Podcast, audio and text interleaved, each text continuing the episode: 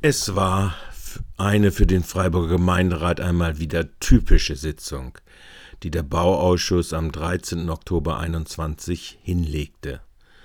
Mit weniger als 20 Minuten war das Begehren der Projektentwickler-Duos Lars Barkmann und Frank Böttinger mit einem Aufstellungsbeschluss im beschleunigten Verfahren durchgewunken und dann die ganze öffentliche Sitzung abgewickelt.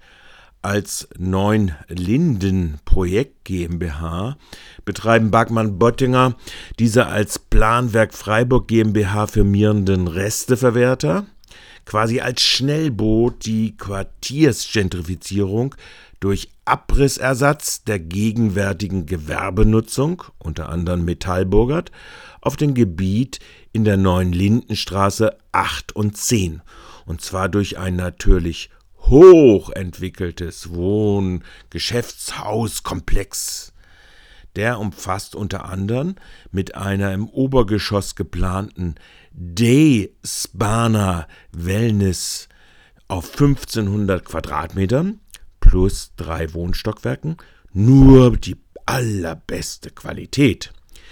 Hinzu soll der Abriss der Gebäude an der Kaiserstuhlstraße 10 bis 14 kommen. Hier soll ein Pflegeheim mit, versteht sich, Hauptfriedhofsblick mit 75 Plätzen plus betreutes Wohnen in 45 Wohnungen und 45 Stellplätzen entstehen.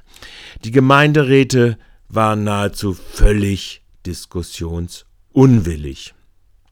Allenfalls das als Bonbon-Chip hingehaltene Preisgericht für den im Investorenjargon ausgelobten Wettbewerb Entwicklungsgebiet Neunlinden Park. Da haben auch schon sechs der eingeladenen acht Architekturbüros zugesagt. Nur der Bürgervereinsvertreter wagte das Freiraum- und Stellplatzkonzept der schnelle Euro-Projektentwickler leicht in Frage zu stellen. Der Freiraum in dem bebauten Gelände zur Verfügung steht oder wird er wieder Friedhof benutzt? Wie beim Güterbahnhof Areal. Also wir erwarten eine Konzeption natürlich, die diese Aufgabenstellung mit löst. Es muss natürlich nicht sein, dass diese Freiflächen Erdanschluss haben. Das heißt, sie können natürlich auch auf Terrassen oder auf, auf den Dächern sein. Das muss man einfach sehen, die natürlich dann entsprechend begrünt und entsprechende Aufenthaltsqualität haben müssen. Da die Beteiligten Beteiligungsrechte der Öffentlichkeit im beschleunigten Verfahren nach 13a Bauerndes Baugesetz eh eingeschränkt sind und dem Planungsbegünstigten angesichts des Umgreifs des die alten Bebauungspläne ablösenden Bebauungsplans auch die Grundeigentümer, nämlich die Stiftungsverwaltung in der FSB, mit neuen Baurechten profitieren, resultiert dieses Durchwinken in einer peinlichen Performance der gewählten Stadträte.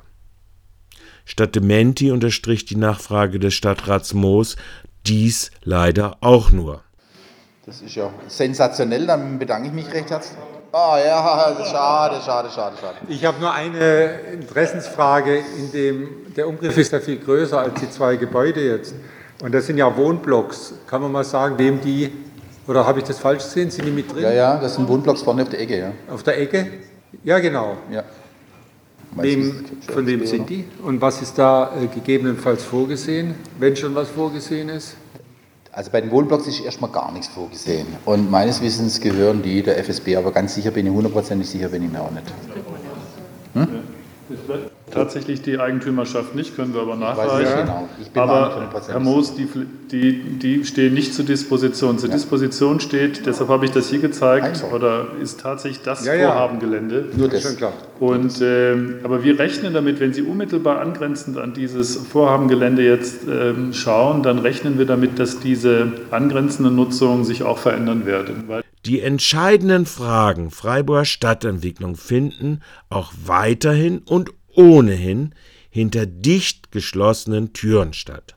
Das Gebiet Klein-Escholz zum Beispiel, inklusive dessen Energiekonzept, fand unter völligen Ausschluss der allgemeinen Öffentlichkeit im Geklüngel mit Bürgervereinen, Architektenkammern und Denkmals- und Naturschutz im nicht öffentlichen Teil dieser Bauausschusssitzung statt.